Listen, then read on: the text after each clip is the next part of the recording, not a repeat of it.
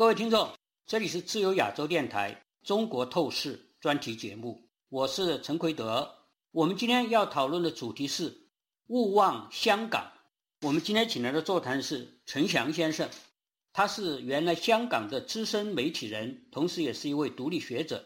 陈翔先生，你好！你好，奎德兄，各位听众好。我们今天要回顾和讨论的是香港，是港区国安法实施三年以来的香港。它曾经是全世界的自由港和金融中心之一，曾经是中国人千方百计奔赴的，特别是在1949年、1962年和1978年之后，大规模逃亡涌入的一个自由、法治、文明、繁荣的伟大城市。它如何在国安法实施三年以来的堕落的历程？三年前，二零二零年的六月三十日，在北京的中国全国人民代表大会常务委员会，在一片掌声之中，全票通过《港区国安法》，宣布即日在香港实施该法。从那天起，香港这个世界称颂的东方明珠、自由港、全球的第三大金融中心，迅速的暗淡下来，进入了它开埠近一百八十年以来最黑暗的时期。至此，“一国两制”已经荡然无存，“港人治港”成为一句空话，“高度自治”变成北京管制，“基本法”已成一纸空文了。陈翔先生，你作为香港命运这一转折的亲历者和见证人，请你谈谈三年来你所看到的香港法治和自由逐渐丧失的过程。请陈翔先生。这三年来是香港历史上最悲哀的三年。呃，我。我想从我自己这三年来的体会来谈一谈香港这三年来失去了什么。首先，我们看到呢，香港过去曾经是华人世界最自由的地方，是无论是跟呃大陆比、台湾比或者新加坡比，凡是华人的地区呢，都属香港是最自由的地方。可是呢，今天呢，香港人居然生活在恐惧之中。我记得罗罗斯福总统曾经提到，人类有四大自由。一个是思想自由、宗教自由、免于匮乏的自由，和最重要是免于恐惧的自由。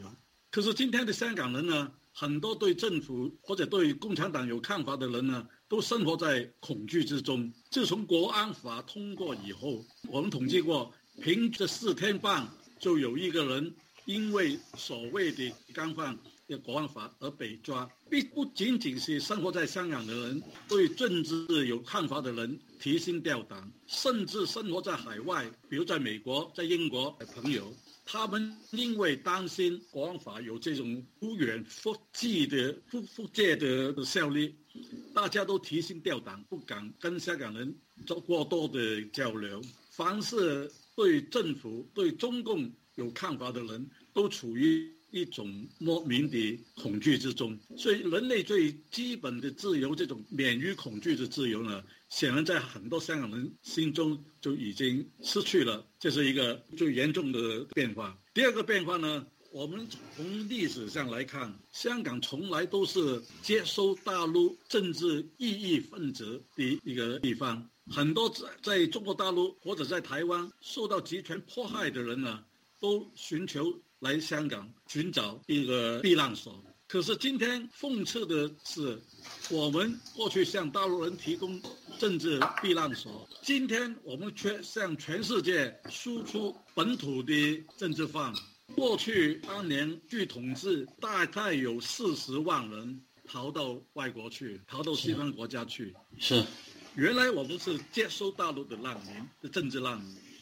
今天变成我们向全世界输出香港的政治难民，这个是多可笑的一个一个变化。第三个损失呢，就是说我们过去香港由于有自由，所以呢，两岸政府的禁书都能够集中在香港。是大陆的禁书也好，台湾的禁书也好，都能够在香港自由流通。久而久之呢，让香港形成一个国际知名的研究中国问题的信息中心。过去香港中文大学有一个叫做大学服务中心，是 University Service Center，它集中了大陆很多不公开发行的的书，也集中了很多台湾一些禁书，所以形成了香港成为世界上所有汉学家、中国问题专家。都要跑来香港来做研究的一个地方。记得美国一个著名的中国问题专家把香港称为中国研究的卖家 （Mecca）。是，这个是对研究中国问题的人来说，香港是一个多么重要的地方。原因很简单，就是因为他思想言论自由，所有禁书都能够集中在香港。可是今天讽刺的就是，我们香港产生自己的禁书，香港政府在国安法通过以后呢，下令很多书籍要下架。你比如说黎智英，黎智英当然他是苹果日报的老板了，他谈政治的书固然要禁绝，他连谈做生意的书一样要禁，所以变成香港突然间这两三年来呢，出现了几百种禁书。这个你说是不是很讽讽刺？从原来禁书的集中地变成自己产生禁书。另外一个大损失呢，就是说香港过去呢，我们引以为傲的东西呢，就是我们是东西文明交汇点，非常完美的结合。你世界上再找不到第二个像香港这样能够把东西两种文明呢。能够这样的磨合结合，从而呢，它产生我们这个东方之珠。东方之珠不仅仅是你是中国的地方啊，你没有西方的的元素，你根本也进不了啊。所以过去的香港是中西文化的结晶，可是今天的香港怎么样呢？就是国安法以后呢，我们被要求。断绝跟外国的所有联系。当然，你做生意你还还可以继续联系，但是除了生意以外，所有的这政治联系、社会联系、国际团体组织、宗教这些联系呢，都要完全被这个切断。而且我们慢慢的被当局呢要树立一种远离西方文明的一这种意识。很简单一个例子，就是说我们香港的的宗教，基督教也好，天主教也好，从来都是跟国际上的宗教团体有非常密切、广泛的接触。国安法出来了以后呢，香港以圣公会为代表的一个香港基督教组织呢，就已经开始学中共的语语气，说香港基督教要中国化。那就是把这个西方文明的因素呢排斥在外。那这种做法呢，就是把本来一个非常完美的中西文化的结晶呢，要把它打碎，这是另外一个很大的损失。最后一个，很多人比较小从这方面来看，但是我觉得是很重要的，就是说，香港自从一八四二年登上历史舞台以来，他一直默默地扮演一个推动中国走向这个文明历史使使命。你从两千七十年历史，你看到中国每向前迈出一步，每向现代文明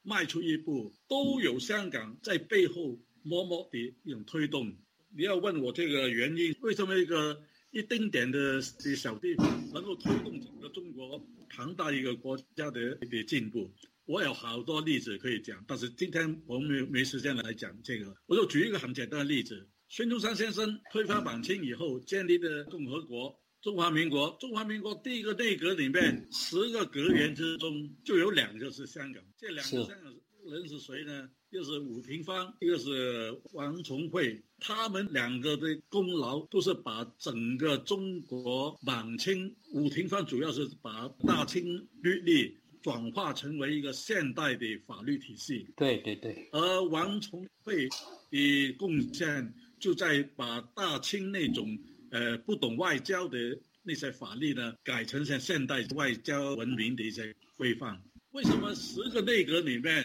就有两个香港人？这恰恰就证明呢，香港虽然个体制小，但是它发挥的影响力是很大的。它因为最早接触西方文明嘛，在在全中国来说，它是最早接接触西方文明的。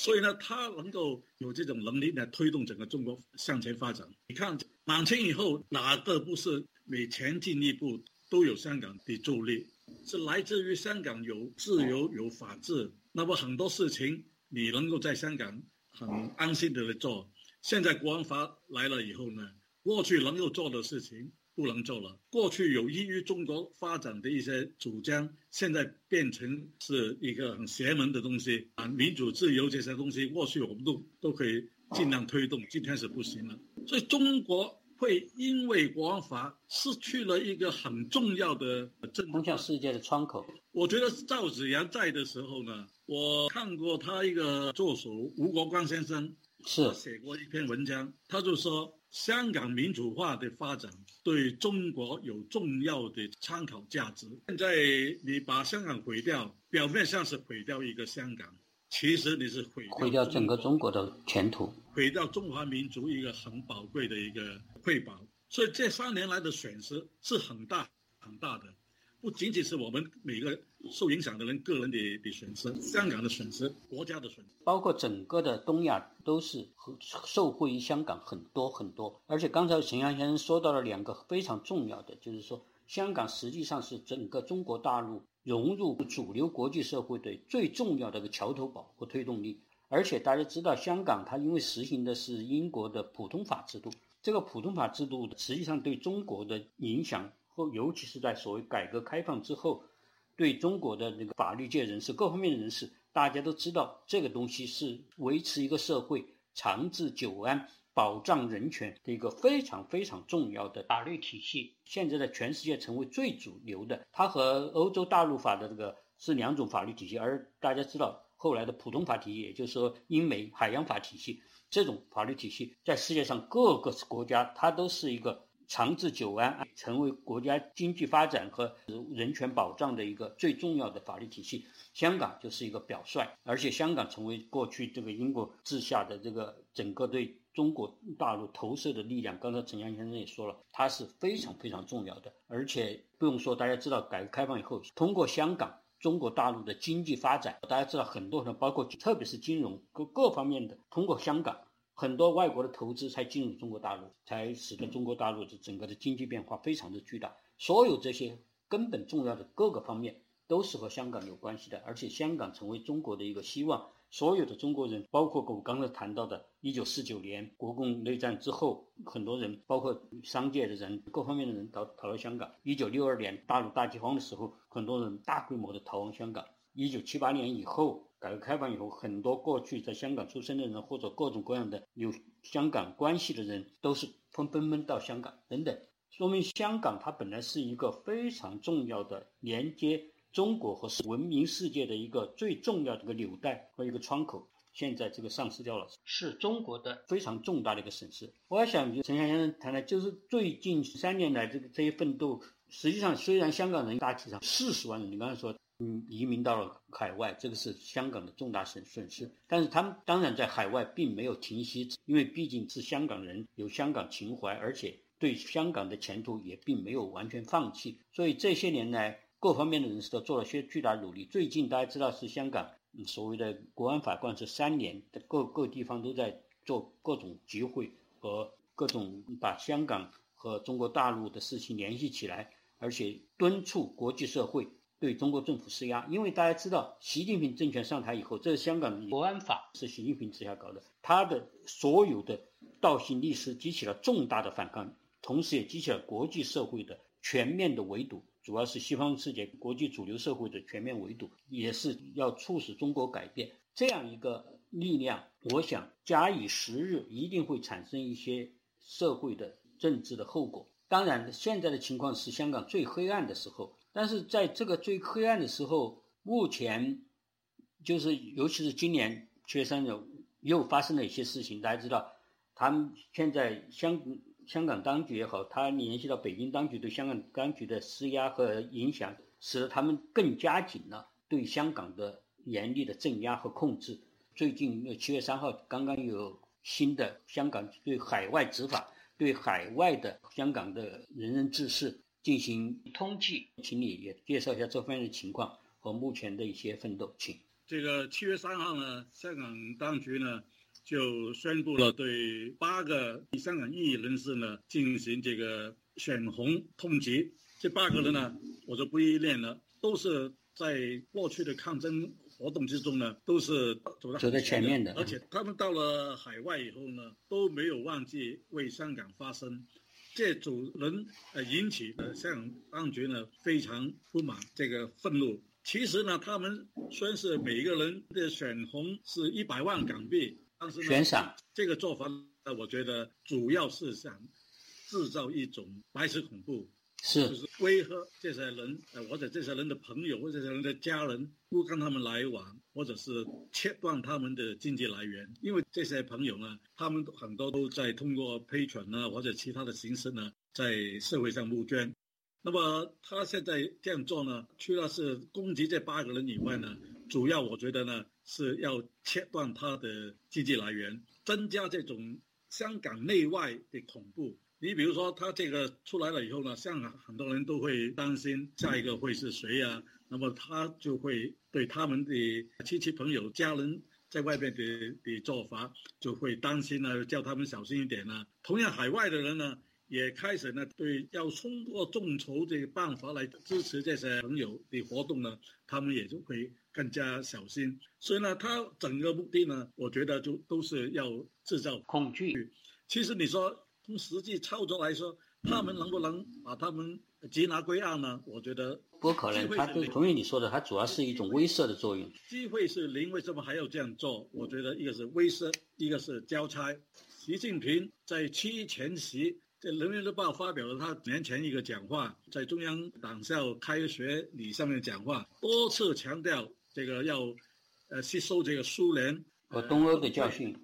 说明了他到今天为止，他还是非常担心共产党会面临同样，那是一一时之间分崩离析的一个命运。到今天为止，他这种这种苏联崩溃的这威胁还在他脑子里面，所以他会把这个国家安全。扩大到无上严重的一个情况，那么在上上面的人有这样的顾虑，下面的人那就要表态喽。所以呢，这里我会看成这悬红来抓这些这八个人，其实还是有一做给上面看的一个一个意思。我们过去看国内的官场的情况，就是上有政策，揣摩善意，宁左勿右，层层加码。是我看香港这些港官呢，也就是因为揣摩善意。看到上面这么重视这个，那么说宁左勿右，这就层层加码，一定要形成一种非常支持拥护上面的决策的这种氛围，那么他才好交代啊。香港国安处一年花几十亿港币干嘛的？所以呢，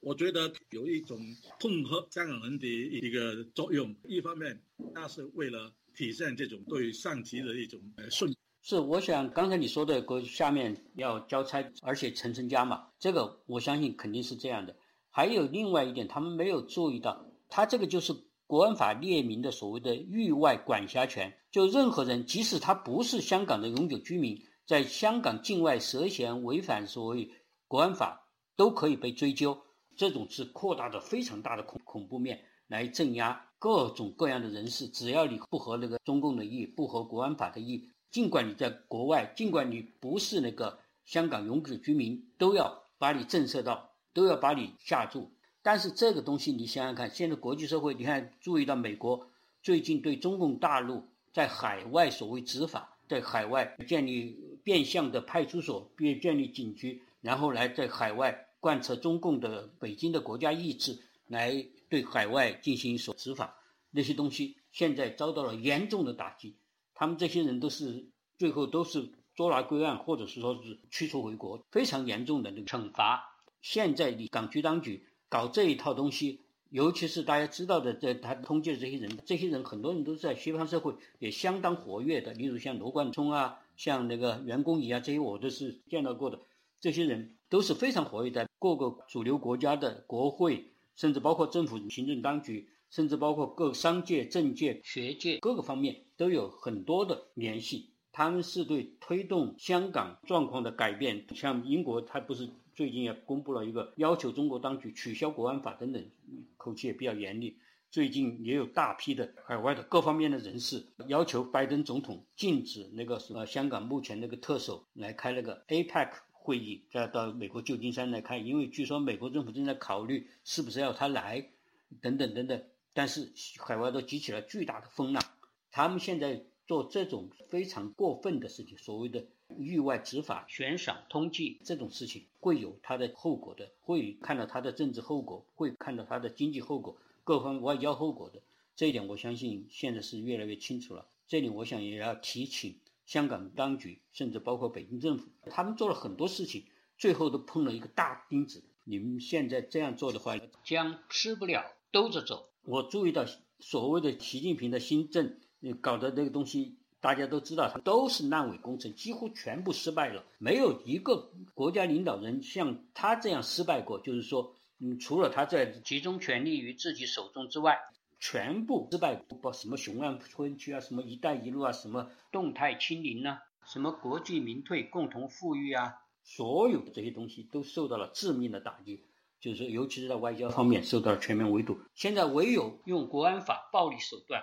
毁灭香港，他得手了。所以说，我今天我提出勿忘香港，不要忘记香港。他因为香港已经是在回归了以后，他完全违背诺言，撕毁协议，然后把那国安法加进去，把邓小平说过的五十年不变搞到二十三年就毁灭了。这样一种东西，他一定要遭到报应的。李家超他这个特首在特区。成立二十六周年，就是这次七一的酒会上说，要警惕香港的软对抗。实际上，我们刚才已经讲了不少的海外和流亡到各地的港人都举起了旗帜，要开展自己的活动。包括据我听说的，还有海外的流亡政府啊、流亡议会啊等等等等都在活动。这些东西当然目前看起来似乎是对香港不可能起作用，但是如果是整个大的形势出现了重大的变化。我相信还是会产生作用的，所以说我最后想听听陈翔先生，您对这个海外的软对抗，是硬抵抗也好，还有香港的基本前途，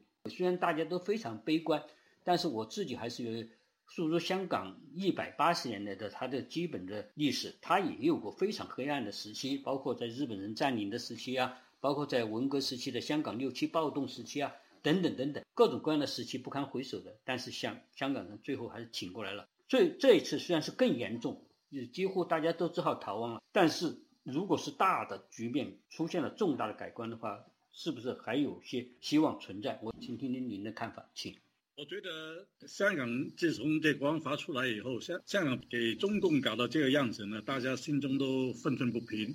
是，正因为大家心中愤愤不平，所以呢，很多流亡到海外的人呢，都在默默地在做一些些工作。哪些工作呢？比如说，新闻界，我们在海海外已经有好几个这个网上的媒体呢，就是成立了。这些媒体呢，都着重了用一个观的报道呢，来报道香港发生的事情。这点呢，已经联系这几个媒体呢，都已经把一些一大批的有社会责任心的记者呢，都联系起来了。这是一种。另外，好多团体呢，都在尽量来保存。一些香港的文化，你比如说，呃，这个香港话、香港语言、香港的呃呃小食品、香港的一些各种各样的风趣的的事情，很多地方都举办一些呃香港日，来把这些香港固有的文化呢，就是这这呃这个保存下来。还有呢，很很多人呢，呃，都参与到一种国际游说的工作。比如说，呃，各国各国的政府是是来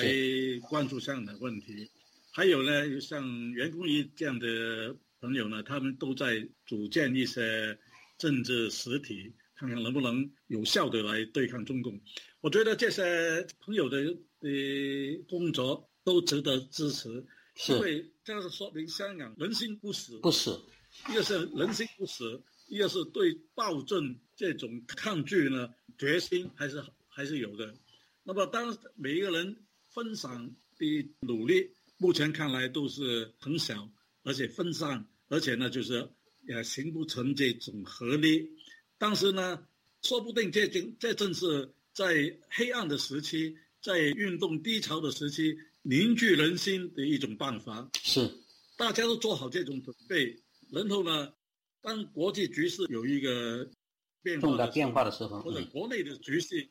有一个变化的时候呢，那么我们到时候每一个人都做好一些准备呢，就更好的来来应对这个应对这个这个呃局势的变化。那么我我最后我想谈一谈，就是我们香港过去二十五年来，九七年回归到现在二十六年，二十六年来的香港为为国际社会提供一个非常。近乎完美的案例，案例是什么呢？就说明一个本来自由的地方，可以在短短二十几年就给糟蹋成为一个不自由，或者是甚至是呃集权、半集权的社会呀。这个变化，这个教训是很深刻的。它说明几个问题，一个说明是自由民主是很脆弱的，嗯嗯，需要我们不断的保卫、不断的警惕、去保护它。第二呢，它说明是什么？说明中共对摧毁一个自由社会呢是有他一套，是有他办法的。我们怎么样从香港？我们怎么样从香港这二十五年来的的沉沦，总结出中共怎么样能能够轻易的来摧毁一个自由社会？这种经验对我我们我们看到呢。我我我们因为是目击这个这个过程，我看到就是，呃，中共摧毁香港的一些一些手段，今天在台湾同样出现，是。今天在美国也同样出现，嗯，在西欧很多民主国家都同样出现，它不不外就是几大板板斧，在你的社会上建立他的党党的组织，地下党的组织，是是。另外呢，主媒体建建立他的喉舌，搞统战，在你社会里面呢搞搞宣传，这三道板斧在香港如此，在台湾如此，应用到今天美国也是也是如此。那么这些社会本来的那种自由开放，这种这种呃呃机制，恰恰是中共能够利用的，够利用，能够。呃呃，置你于死地的一些一些弱点，你比如说很简单，你说这个美国这个社会很很很开放，强调呃这个新闻自由，好，那么他的他的带外宣的的的机构雨后春笋，在你在你中国大呃在你美国呃呃天天上报这个反美亲共的的信息，但是你不能禁止他。因为你是标，你你自由是你这个社会的一个一个命脉啊，你所以呢，你变成你你很难去制止他这种利用你这个社会这个优点呢，能够来来来渗透你，来来打击你。所以我觉得呢，这个生活在自由社会，应应该好好吸收香港被被摧毁的痛苦的经验，然后呢总总结出中共是怎么样。来摧毁一个自由的社会，然后自己要做好各种各样的防备。我觉得这个这个是对。我想，嗯洪阳嗯陈阳先生说的这一点非常重要，就是如何考察到中共这个极为可能是世界历史上最狡猾的一个集权政权，如何摧毁自由社会，或者如何来打击自由社会的一些东西。我想这一点是非常非常重要的。我就是我最近也刚好写了个在洗脑的会议上，嗯，那个学术会议上写了篇论文，就专门讲到这个问题。最重要的办法之一，当然是一个是对等原则，更重要的一个办法就就是摧毁他的信息防火墙。中共的他什么都，他可以用很多钱，很多他的媒体都是，但是你只要是公开化了，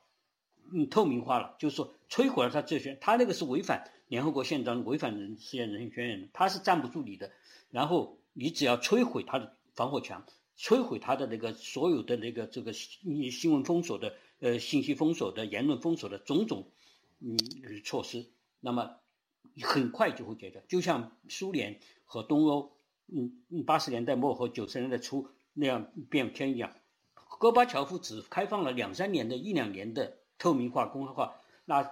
七十多年的洗脑的成果，转瞬而消失掉了。他有那么多滔天罪行和黑幕，从来就不让国民知道。像三年大饥荒，饿死四千万人；像文革的整人、杀人、吃人的现象；像六四天安门大屠杀等等，他经不起自由舆论，经不起真正公开化的舆论的这个打击。不管他再狡猾，再用什么，但是他的生命线是要封锁，所以这是非常重要的。所以，考虑到国际文明国家浩浩荡荡这种现在的围堵的大势，考虑到进入港香港人一百多年来所形成的坚韧的、灵活的生命力和生存智慧，考虑到香港人对自身生活方式的钟爱已经融化成为本能，